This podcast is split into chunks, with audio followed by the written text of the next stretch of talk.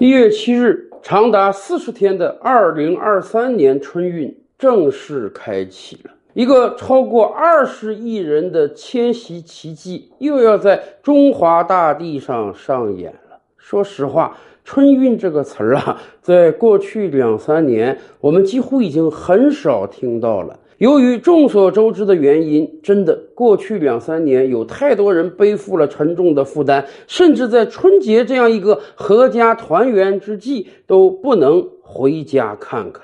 然而，这一切在二零二三年终于重启了。春运当天，各地都是非常繁忙的景象，而临近春节的各种火车票、飞机票更是被一抢而空。恍惚间，好像我们重新回到了二零一九年。甚至根据交通部门的初步研判分析啊，春运期间的客流总量约为二十点九五亿人次，比去年同期增长百分之九十九点五，恢复到二零一九年同期的百分之七十点三，增长百分之九十九点五啊！大家可以想见一下，去年春运我们到底有多少人口在迁徙？过去的几个春节，我们过的是多么的冷冷清清。而另一方面，我们也看到了广大人民的信心。虽然说很多好朋友还处于阳过、阳康、未阳的阶段，虽然说很多人还对病毒的第二次来袭有点担心。各地的医院现在也是人满为患的，但是真的有很多人已经做好了回乡的准备。我们现在的客流总量已经可以达到二零一九年同期的百分之七十了，更多的人敢于回家。大家也非常希望在几年之后能够有这样一个阖家团圆的机会，而且我们对我们的经济，我们对我们的医疗是有信心的。短短一个月之内，我们经历了可能百分之五十、百分之八十的人的感染，然后我们挺过来了，所以我们有足够的信心挺过第二轮，继而在二零二三年不但要回家过年，而且要好好的发展经济。其实此前的节目我们跟大家分析过啊，回家过年这不单是一个亲情延续的问题。这也是一个经济成长的问题。今天的中国各大城市的虹吸效应是非常强大的。对于普通的年轻人而言，如果有可能的话，大家当然想到北上广深这样的一线大都市发展。如果居京不易呢，那么怎么地也要选择二线的省会城市。所以，越是大的城市，越聚集了大量的年轻人，经济总量越大，越发达；而越是小的城市，咱都不说三四五线的小县城，就像鹤岗这样的地级市，都会因为人口的流失、资源的匮乏而经济越来越差。全国的经济发展是越来越不均衡的。那么，对那几千个小县城、几百个小城市而言，大家的经济每一年是有一个盼头的。这个盼头就是每年春节那一两个月，大量的人会回到家乡，不管是小县城还是小乡镇，然后大量的人会在自己的家乡消费。本来中国人就好面子，很多人回到家乡之后，甭管一年挣了多少钱，或多或少总得走亲访友、赠送礼物以及自己消费。所以，很多小县城的电影院呀、餐饮服务业啊，就指着春节这一两个月过活呀。过去三年，为什么我们说很多餐饮业遭遇到了毁灭性的打击？就是有些小城市的餐饮业连春节这个档期都没法运营了，甚至过去几年有很多人是愿意到小县城买房的。为什么？北上广深的房价太高，动辄一平米十几万，实在是买不起呀。所以大家觉得赚了点钱。不行，我在自己家乡买一个房子，哪怕我每年只有春节这一两个月回来，但是好歹我有了房子了，心里就踏实了。因此，小县城的房地产市场一度非常的火爆。然而，过去三年，大量的人连家都回不去，还谈什么买房啊？二零二二年中国房地产市场进入到冰冻期，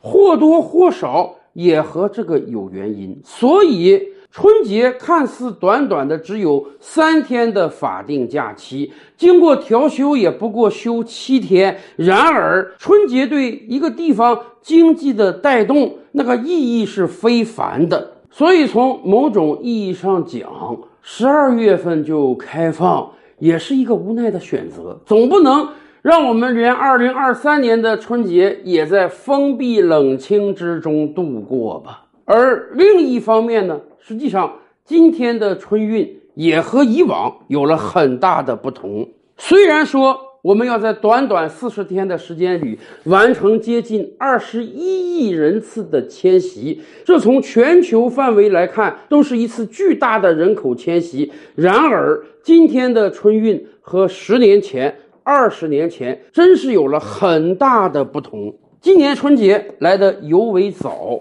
一月二十一号咱们就过年了。如果倒退十几二十年，媒体一定会说今年春运的形势尤为紧张啊，学生放假流、民工探亲流会汇集，春节来得太早，所以春节的前半程我们的运力会经受巨大的考验。而今天的春运没有这样的报道，原因很简单，最近十年以来，我们的运力大发展，我们早就有了足够的能力完成这二十一亿人次的大迁徙了。大家知道吗？倒退十几年，春运的时候买一张火车票，那都是千难万难的。那个时候咱们没有高铁呀。春运期间，为了增加运力，铁路部门甚至要把快淘汰的绿皮火车都派上用场。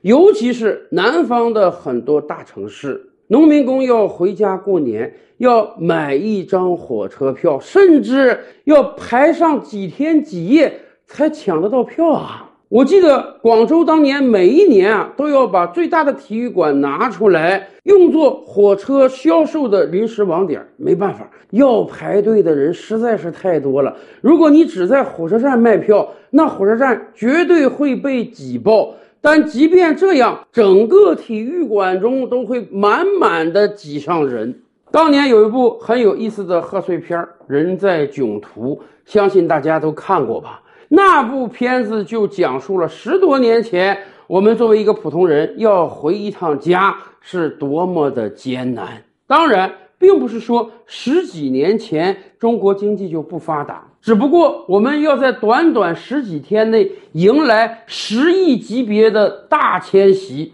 这个峰值它实在是太高了。毕竟。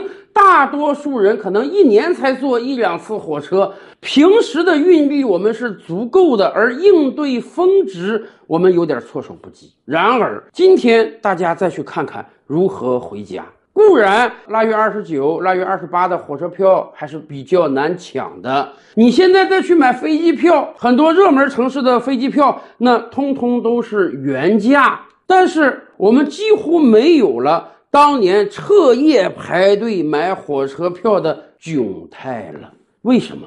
我们的交通运输能力在过去十年绝对是大发展，首当其冲的就是高铁。十多年前，美国总统奥巴马就提出，美国得建高铁呀。美国跟我国一样，也是幅员辽阔。奥巴马信心满满的，哎，给美国规划了长达十年的高铁修建计划。奥巴马当时就说啊，中国已经开始建高铁了，咱不能落到中国后面去。然而，十年过后，美国第一条高铁还在扯皮之中呢。当然，预算已经翻了几倍，可是现在有的地方连征地都没有完成，而我国已经建成了全球最大的高铁覆盖网络，几万公里呀。高铁速度快，网络覆盖广，而且运能强大。以往春运的时候，你动辄坐火车就要十几个小时，赶上绿皮车、慢车，二三十个小时都是有可能的呀。对当年春运回家的人们而言，买火车票只是第一关，你坐火车才是第二关啊。为了让更多的人能回家。那真是连站票都卖出去了。所以当年春运回家的火车中，任何时刻都是满满当当，塞满了人的。咱甭说卧铺，你根本买不到，你能买到一张硬座就烧高香了。甚至很多人只能自己带个小板凳，坐在走廊的过道中。还有的人说啊，由于火车中实在是太挤了，所以坐火车的二三十个小时中啊，他一滴水都不喝。为什么？你喝了水之后啊，需要上厕所。可是从你的座位到火车的厕所之间，满满的都是人，你挪过去实在是太麻烦了，甚至有可能有的人还在厕所中坐着呢。而今天在乘坐高铁，没有这样的窘态了。高铁速度非常快，以往坐十几个小时火车，现在三四个小时高铁就可以了。而且由于运能充足。在我国大地上，我们再也看不到类似印度火车般的景象了。当然，讲起印度，他们在五年之前也跟日本合作，准备修建第一条高铁。只不过很可惜的是，五年之后，这条高铁只修了十公里。而且十多年来，我们交通运输上的成就远不止高铁啊。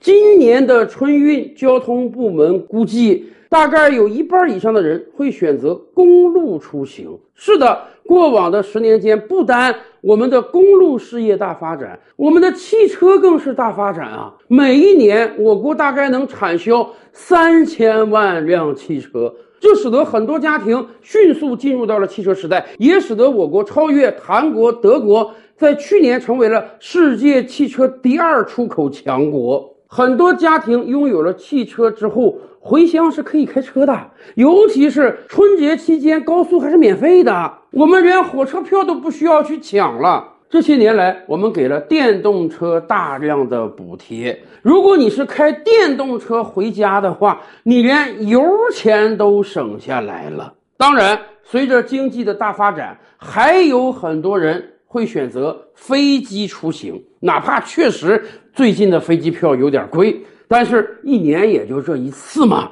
坐飞机出行，那确实比高铁要快得多，比开车要方便得多。关键节省时间呀！而且近些年来，我国民航业大发展。说实话，空姐和机长都看到希望了。疫情这三年，他们实在是遭遇到了沉重打击，很多空姐都快失业了。然而，现在大家再看看。航空业一定会有一个爆发性的增长，因为春节到来之时，很多人不但要回乡过年，很多人还要考虑旅游，甭管是国内还是国外。